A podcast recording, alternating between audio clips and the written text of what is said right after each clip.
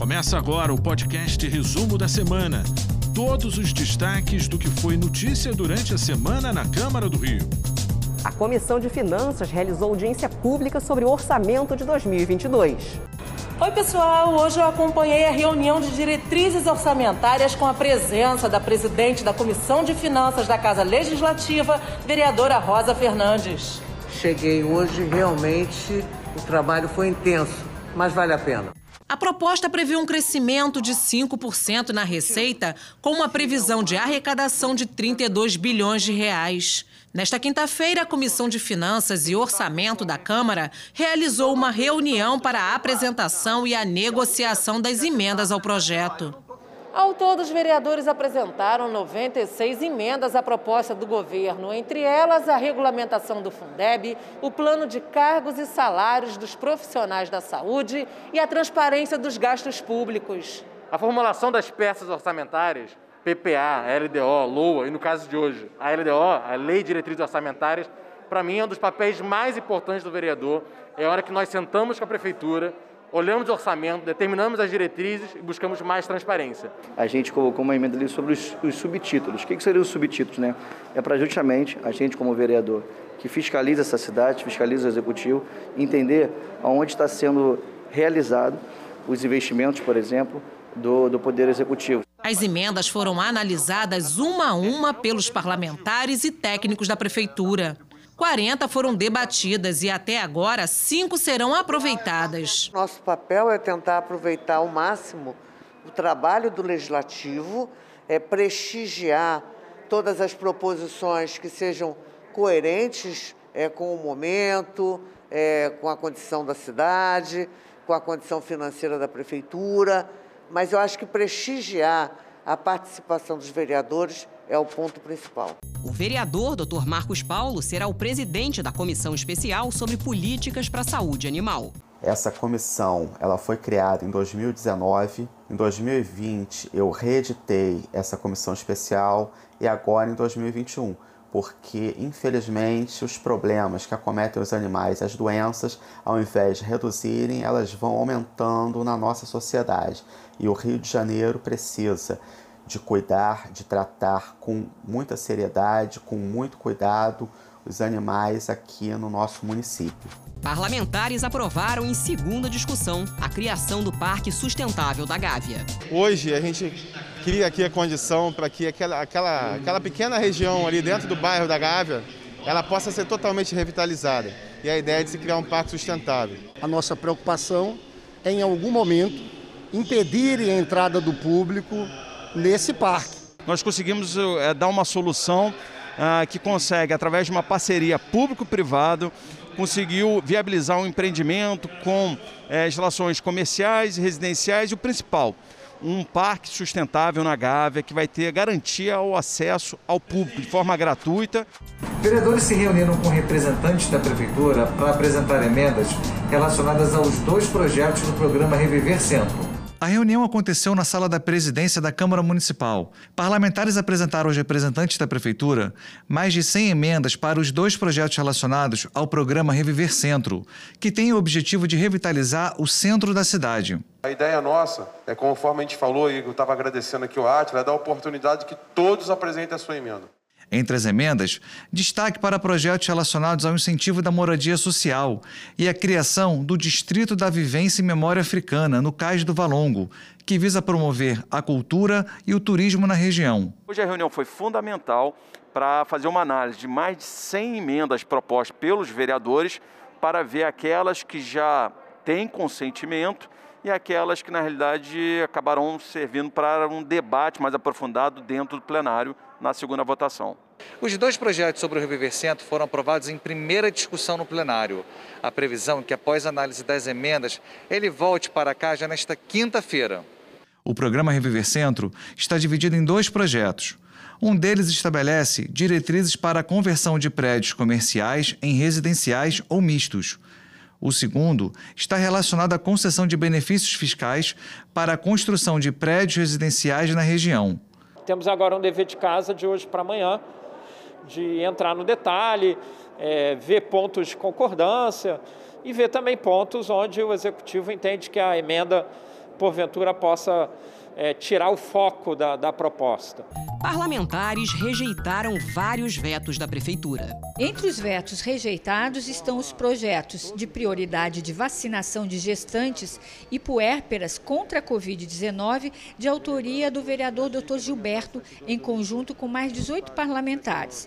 O projeto de lei, de autoria da vereadora Tereza Berger, que dá nome de estação jornalista Ricardo Boechat à estação Parada Cinelândia do VLT, e o projeto de lei, de autoria do vereador Zico, que trata da instalação de audiotecas nas unidades públicas de educação especial de ensino do município. Quem ganha com isso é a nossa população, né? Nossos jovens, nossas crianças que têm dificuldade de enxergar, que ganha com esse projeto, porque é um projeto que eles vão poder ter uma, uma ouvir a aula, né? Então eles vão aprender com mais facilidade. Além dos 11 vetos votados e rejeitados, aqui no plenário hoje, os parlamentares aprovaram em segunda discussão o projeto de lei de autoria da vereadora Verônica Costa, com a coautoria de 18 vereadores. O projeto estabelece a prioridade na vacinação contra a Covid-19 para as lactantes na cidade do Rio de Janeiro. A gente não salva só uma vida, é porque já existem estudos que comprovam que quando a mãe é, ela está amamentando, ela também é, protege seu filho. A maioria das mulheres em vulnerabilidade social da cidade do Rio de Janeiro são chefes de família e, por isso, precisam estar imunizadas, garantindo a sobrevivência não só de seus filhos, mas também de toda uma comunidade familiar. A sessão extraordinária realizada nesta quarta-feira teve início com a votação do projeto de lei de autoria da vereadora Rosa Fernandes, que trata da venda de produtos hortifruti granjeiros em unidades móveis, conhecidas como sacolão volante. O projeto recebeu duas emendas e foi aprovado em segunda discussão. Quem conhece a origem desse trabalho e das pessoas que estão no sacolão volante há mais de duas décadas, são pessoas que vivem daquilo que elas produzem. Entre os projetos aprovados em segunda discussão estão o projeto de lei de autoria do vereador Marcos Paulo, que prevê a proibição de manter animais acorrentados no município, e o projeto de lei de autoria dos vereadores Alexandre Esquerdo e Luiz Ramos Filho, que cria a campanha permanente de orientação para o tratamento da síndrome de Diógenes, conhecida como acumulação compulsiva. O acumulador compulsivo é popularmente chamado de colecionador de lixo, já que, na maioria das vezes, junta itens insalubres que produzem mau cheiro e atraem insetos. Oi, pessoal. Hoje eu participei de um debate público com a presença do vereador Lindbergh Farias. Oi, pessoal. Nós conversamos sobre o Centro de Referência da Pessoa com Deficiência em Irajá, que atende mais de 300 famílias. Infelizmente está fechado e os servidores sem receber salários por mais de seis meses. Thaisa é mãe de Ana Clara, de 20 anos, que tem deficiência intelectual. Ela conhece bem a realidade de quem depende dos centros de reabilitação da prefeitura para buscar atendimento. Por conta de uma reação vacinal, aos seis meses de idade, então ela desenvolveu epilepsia de difícil controle e nisso deu um atraso total neuro, neuropsicomotor nela. De acordo com dados do censo, existem no país cerca de 12 milhões de pessoas com deficiência, número que representa 7% da população brasileira. Nesta terça-feira, a Câmara Municipal realizou um debate público para tratar da situação do Centro de Reabilitação da Pessoa com Deficiência, localizado no bairro de Irajá. Antes do fechamento, o lugar atendia cerca de 300 famílias. A gente fez uma reunião de trabalho com a Secretaria da Pessoa com Deficiência, com o Ministério Público. E o que é que encaminhamos? Primeiro, a Secretaria vai chamar os servidores para conversar, os servidores querem trabalhar, mesmo com o salário atrasado. E nós vamos montar uma força-tarefa, vão envolver outros setores do governo, outras áreas do governo, para agilizar a burocracia, os processos, os documentos, para pagar imediatamente esses servidores. Parlamentares aprovaram, em segunda discussão, o novo plano de previdência dos servidores do município. O Tribunal de Contas do município alertou agora, com relação ao início deste ano, que a fonte de gás da Previdência foi superior ao que nós gastamos com educação e saúde.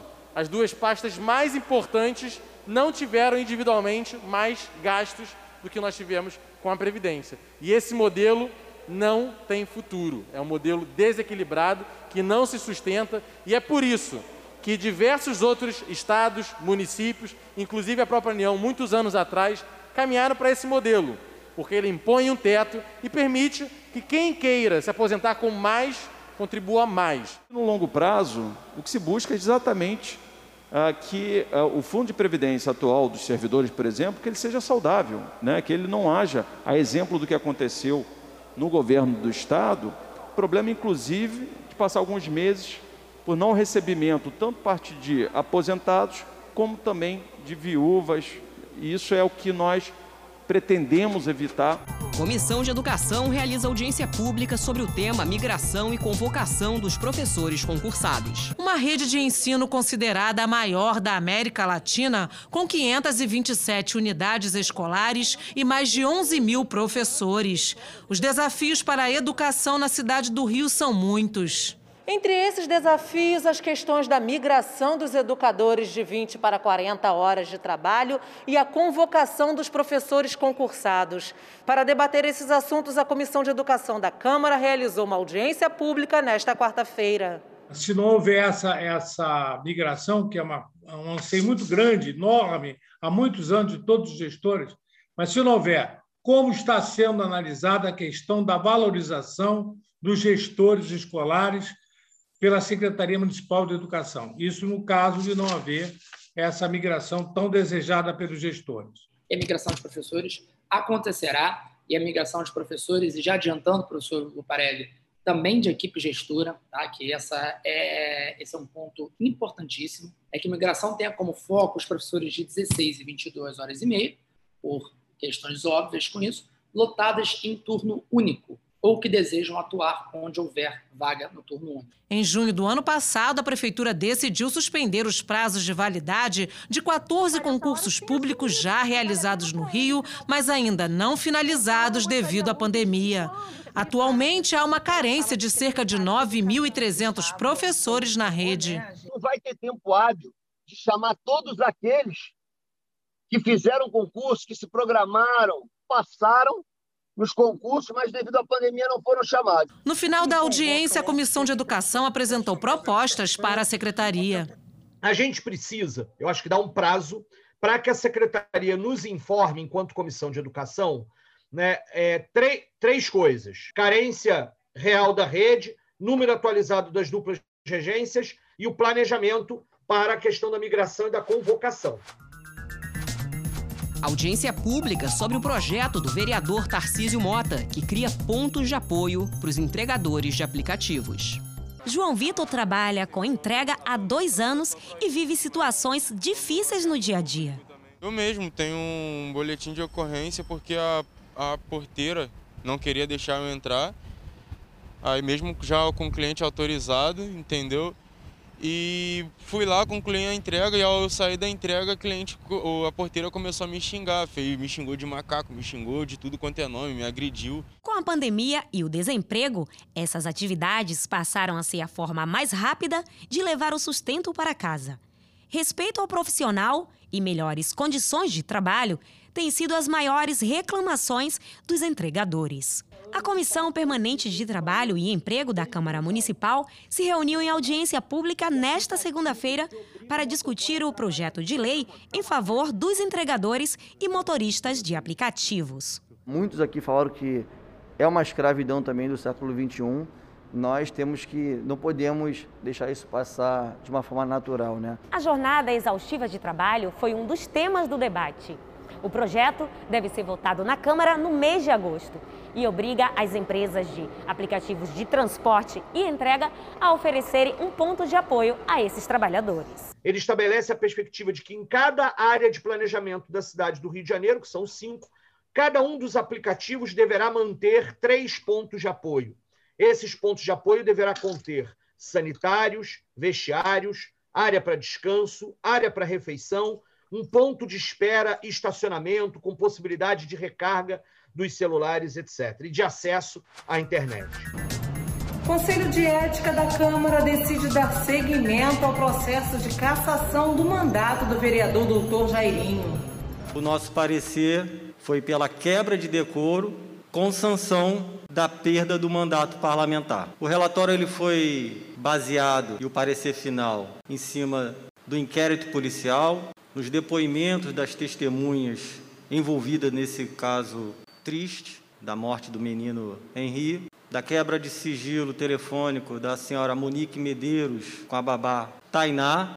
Vamos agora dar o prazo de cinco dias para ampla defesa, cumprindo o rito desse processo. Portanto, na próxima sexta-feira vai se exaurir esse prazo. É, a princípio, o Conselho de Ética se reunirá na próxima segunda-feira, né, sem ser essa próxima outra segunda-feira, onde o Conselho de Ética vota o relatório final do vereador Luiz Ramos Filho com a defesa, havendo a ampla maioria do Conselho de Ética, segue o rito encaminhando a mesa diretora para que seja incluído na pauta e assim ser votado o relatório e a indicação ou não do vereador Jairinho nesse processo. O médico cirurgião e primeiro-tenente médico da reserva não remunerada da Força Aérea Brasileira, José Alfredo Cavalcante Padilha, recebeu o conjunto de medalhas Pedro Ernesto. A iniciativa foi dos vereadores Marcelo Arar e do presidente da Câmara, o parlamentar Carlo Caiado. Quem também recebeu a principal medalha da cidade foi o economista e ex-secretário da Fazenda Guilherme Mercedes. A homenagem foi feita pelo presidente da casa, vereador Carlo Caiado. E essas foram as notícias do resumo da semana. Até a próxima! Você ouviu o podcast Resumo da Semana? Acompanhe as notícias sobre a Câmara do Rio em nosso site câmara.rio e nas nossas redes sociais, arroba Câmara Rio.